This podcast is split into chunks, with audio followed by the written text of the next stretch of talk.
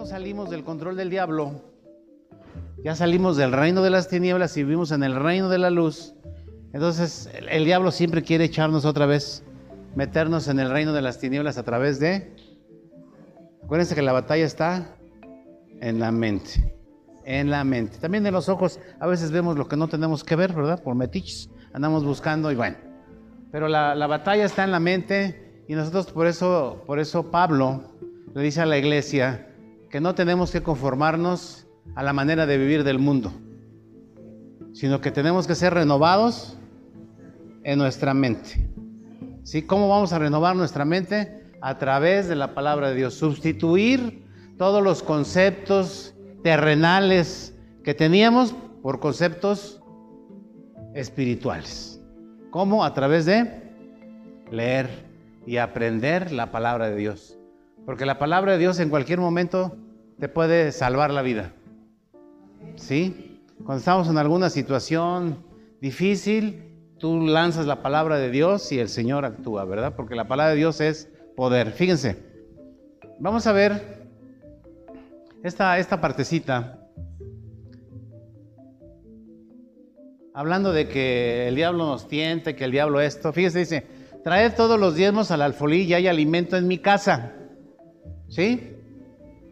La semana pasada hablamos más o menos algo acerca de esto, pero ahorita que estaba hablando mi, mi mujercita de, que ya el diablo le estaba hablando al oído para que pusiéramos unos cirios por ahí al lado de su cama, ¿verdad? Entonces vino a mi mente esto, ¿no? Cuántos de nosotros tenemos seguro de vida? ¿Cuántos pagamos un seguro de vida? A ver, ¿cuántos tienen seguro de vida? ¿Y por qué tenemos seguro de vida? ¿Cuántos tenemos seguro de gastos médicos mayores? ¿Sí? Ok, fíjense. Dice, cuando nosotros somos obedientes a la palabra, dice, traigan todos los diezmos al alfolí y haya qué? Alimento en mi casa. Dice, está hablando Dios, dice, y probadme ahora en esto, dice Jehová de los ejércitos. Dice, si no os abriré las ventanas de los cielos y derramaré sobre vosotros bendiciones hasta que sobre abunde. 11. Dice, y reprenderé también por vosotros, ¿a quién? Al devorador, y no os destruirá el fruto de la tierra, ni vuestra vida en el campo será estéril, dice Jehová de los ejércitos. ¿Y qué es esto? Esto, amados, es un seguro. Es un seguro que tenemos en contra del devorador. La Biblia dice que el diablo viene a robar, a matar y a destruir, ¿verdad? ¿Él es cuál es? Él es el qué? El devorador. ¿Y qué es el devorador? Bueno, pues el devorador es el que te está minando. Dice, dice, dice, dice, dice, dice. Y dice, ¿sí dice? Y no os destruirá el fruto de la tierra, ni vuestra vida en el campo será estéril, dice el Dios Todopoderoso. ¿Sí?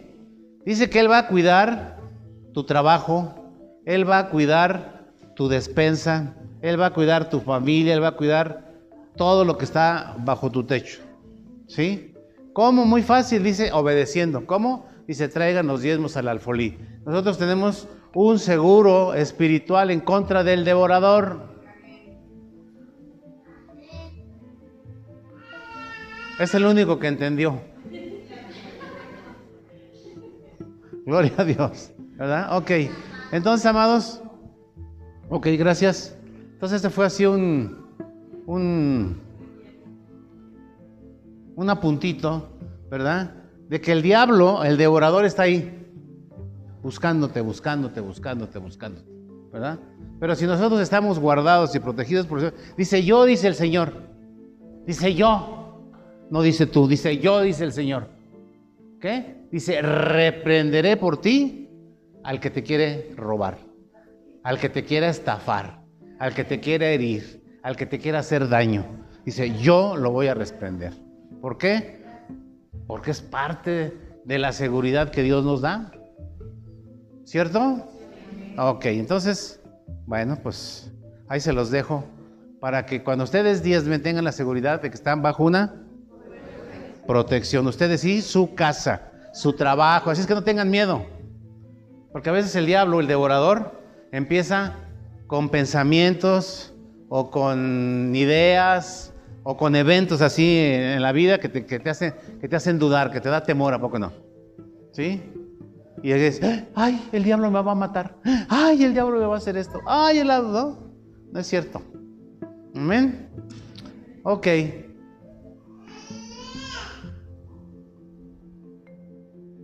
Ok, vamos a ver, vamos a ver ahora, fíjense, vamos a ver un tema que a lo mejor no lo vemos tan seguido o no se habla mucho en la iglesia de este tema. Este tema se llama ¿Qué va a pasar con los cielos que hay ahora? ¿Qué va a pasar con todo lo que hay aquí y todos los cielos? ¿Qué va a suceder?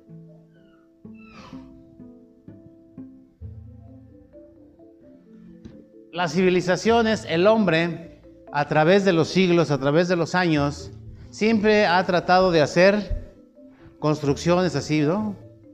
Megaconstrucciones. ¿Cuáles construcciones antiguas ustedes se acuerdan que sean así bien, bien ostentosas? ¿Mm? La primera fue la Torre de Babel, ¿verdad? Quisieron un edificio, querían llegar a, querían llegar a donde estaba Dios. Dijeron, vamos a construir una torre. Y ahí andaban a todo lo que daban, ¿verdad? Pero fracasaron. Otro. A ver, de este lado, díganme dos, rápido. A la uno. Las pirámides. ¿De dónde? ¿De dónde? De donde sean. Las pirámides son para eso, ¿verdad? Otro. Otro que no sea él.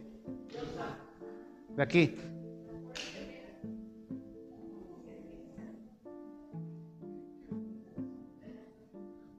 Dice Lucy, las Torres Gemelas. Ok, otra. Más antiguas, más antiguas que las Torres Gemelas. ¿Cuál? Ya desaparecieron, pero los hicieron. ¿Sí? En la tierra que es que ahorita está desértico, había unos jardines hermosos que se llamaban los famosos jardines colgantes de Babilonia, ¿verdad? Desaparecieron por la maldad, por el pecado del hombre. Pero otros que todavía se mantengan en pie. La muralla china, otro.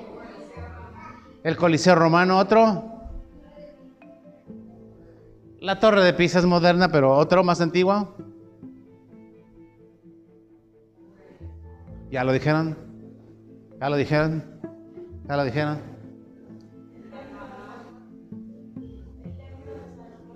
El templo de Salomón, ¿verdad? Que ya no, es, no existe tampoco. El Taj Mahal. ¿Qué es el Taj Mahal? ¿Por qué? ¿Cuántos conocen el Taj Mahal? No que hayan ido, no, pero que sepan que, que existe el Taj Mahal, ¿no? ¿Cuántos? ¿No? A ver, diles qué es el Taj Mahal. No. Es una tumba. Es una tumba. Es una tumba. ¿Sí? Imagínense, el Taj Mahal es una tumba. Y lo mismo que la mayoría de las pirámides son que tumbas. Tumbas. Y así suntuosas, grandes, hermosas, ¿verdad? Y el hombre, a través de la historia, ha, ha creado obras en esta tierra que muchas ya no están, ¿verdad? Como los, los jardines colgantes de Babilonia, ¿verdad? Y otros, otras cosas que el, Coliseo de Roma, bueno, fue para, para, peleas, pero, pero eso era una obra muy hermosa, ¿no? Entonces, el hombre siempre ha tratado de hacer construcciones maravillosas, descubrir cosas nuevas, hacerlo más grande y más grande y más grande y más grande. Tal parece que hay una carrera que el que haga el rascacielos más grande es el más fregón, ¿verdad? ¿Cuál es el edificio más alto del mundo? Sí. No, sí, pero ¿cuáles, cuáles, cuáles son?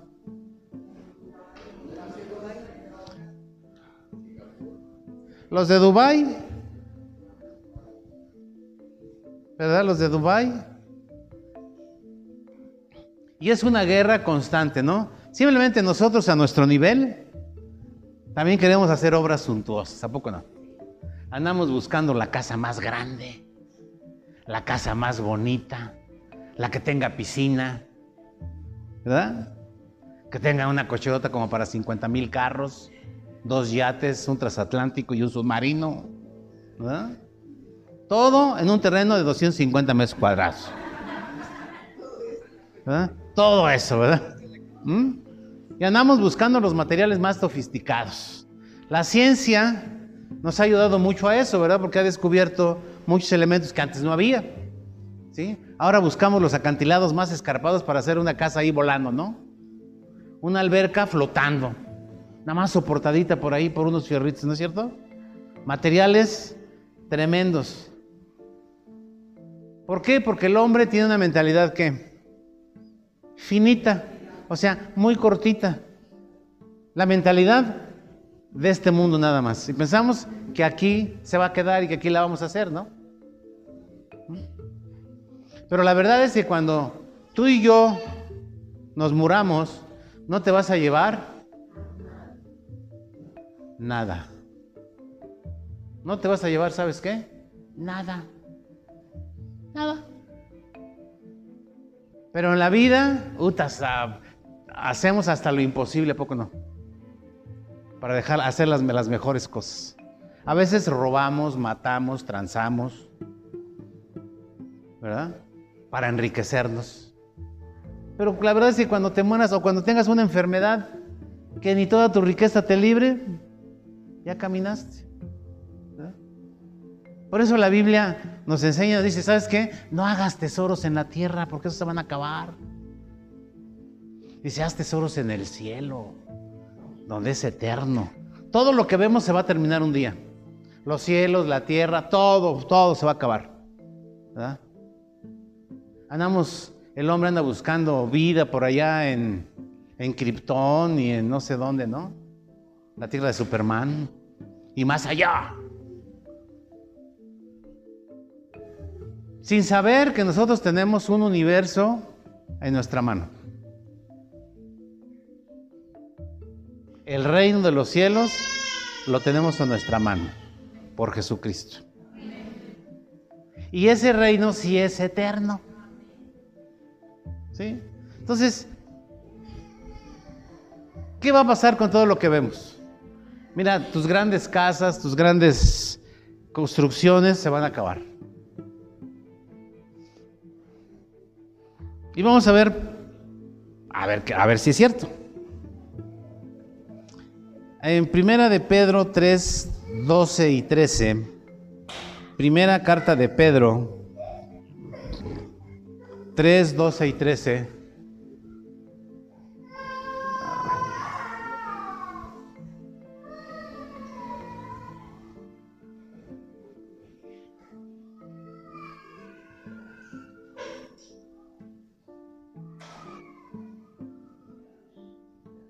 Dice, porque los ojos del Señor están qué? Sobre los justos. ¿Y sus oídos qué? Atentos a sus oraciones. ¿Pero qué? El rostro del Señor está contra aquellos que hacen el mal. Ok, fíjense. Dice que los ojos del Señor están qué? Sobre los justos, ¿verdad? Ok, entonces yo le voy a pedir a todos los justos chiquitos que se vayan a su clase. A todos los justos chiquitos que se vayan a su clase.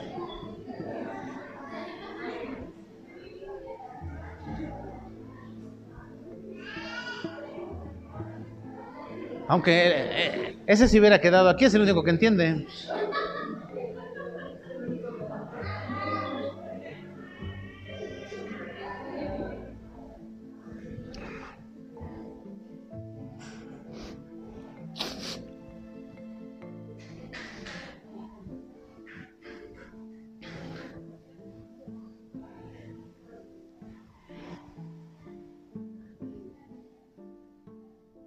Fíjense, algo que la iglesia hace, algo que la iglesia hace. Ustedes son la iglesia, ¿cierto? No es el edificio. es la gente, ¿verdad? Fíjense.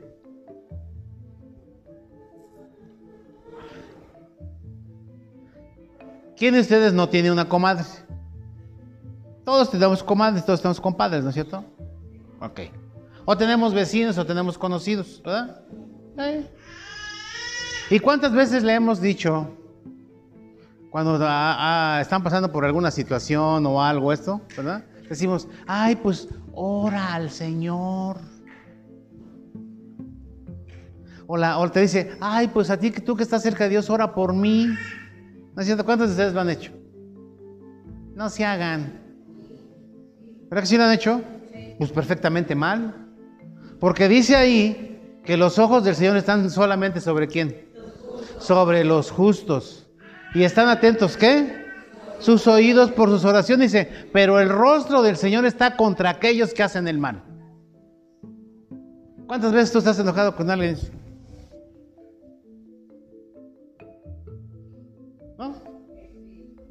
¿O qué, dice ahí?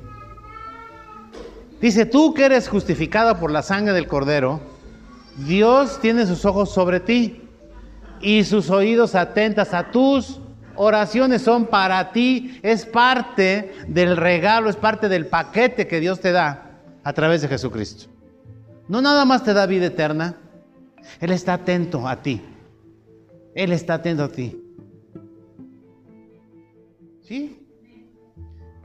Y tan atento está que dice que sus ojos, ¿qué? En donde estés. ¿A poco crees que porque te encierras en el baño no te ve el Señor? ¿A poco crees que porque te encierras por ahí en los secretitos no te ve el Señor? ¿O a poco crees que porque te metes en lo oscurito no te ve el Señor? No, sí te ve. Dice que sus ojos están atentos a ti y sus oídos atentos a oír tus oraciones. ¿Cierto? 13.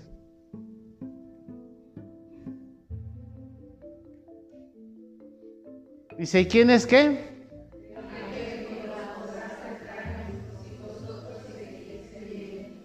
Fíjense, es parte, es parte del seguro de vida. ¿No?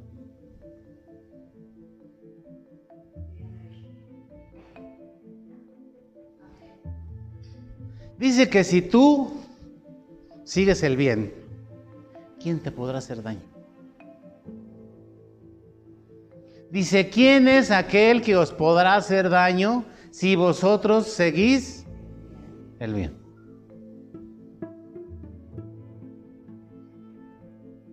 Nadie te va a poder hacer frente. Nada. Ni hombre, ni arma. Porque no hay todavía una arma que se haya hecho que te pueda hacer daño. Imagínense. ¿No eso les da seguridad? A mí sí. A mí sí. Ningún virus tocará tu morada. Ningún virus. Mira, si tú estás en obediencia al Señor, el virus te toca y se muere. Eh, muere. Y no por ti, sino por el que está en ti. Si nosotros hemos entendido que Jesús está en nosotros y la plenitud de la deidad está en Jesús y Jesús está en nosotros, tenemos todo en nosotros. Entonces, si Él está en nosotros, ¿qué te puede atacar? Ay, ¿cómo no, pastor? Pues si se murió un pastor de COVID. Pues sí, pero también cuando venga el Señor muchos se van a quedar. Porque no el que me dice Señor, Señor entrará al reino de los cielos. No todos. ¿Ok? Entonces, son seguros de vida que el Señor ha preparado para que tú vivas con tranquilidad. ¿Sí? Pero tenemos que ser obedientes. Las bendiciones están dadas. Tenemos que abrirle la puerta. Tenemos que dejarlas entrar. ¿Sí? Todas las bendiciones ya fueron dadas. Cuando el Señor Jesús dio su último aliento en la cruz, dijo, Todo está hecho, ya no tienes que hacer nada, nada más recíbelo. Recíbelo. ¿Y cómo vamos a recibirlo? Cambiando nuestra manera de pensar. ¿Por qué? Porque en la vida nadie te regala nada. Nadie te da nada si no es a cambio de algo. El hombre no da nada por nada. ¿Poco no? Si yo tengo un amigo influyente, pues le hago un regalito, ¿no? ¿Para qué? Para que más adelante él me pueda hacer un favor a mí. ¿No es cierto? ¿O cuántos se acercan a ti porque, pues, eh, y a veces les damos y a veces no les damos, pero nadie da nada gratis. Siempre, como dice, como dicen, este, no damos paso sin guarache. Por la mentalidad tan corta que tenemos. Y no alcanzamos a entender que hay un Dios todopoderoso que te dio todo. Y no depende de ti, sino depende de Él que ya lo dio. Entonces, por eso a veces pensamos que nadie te quiere.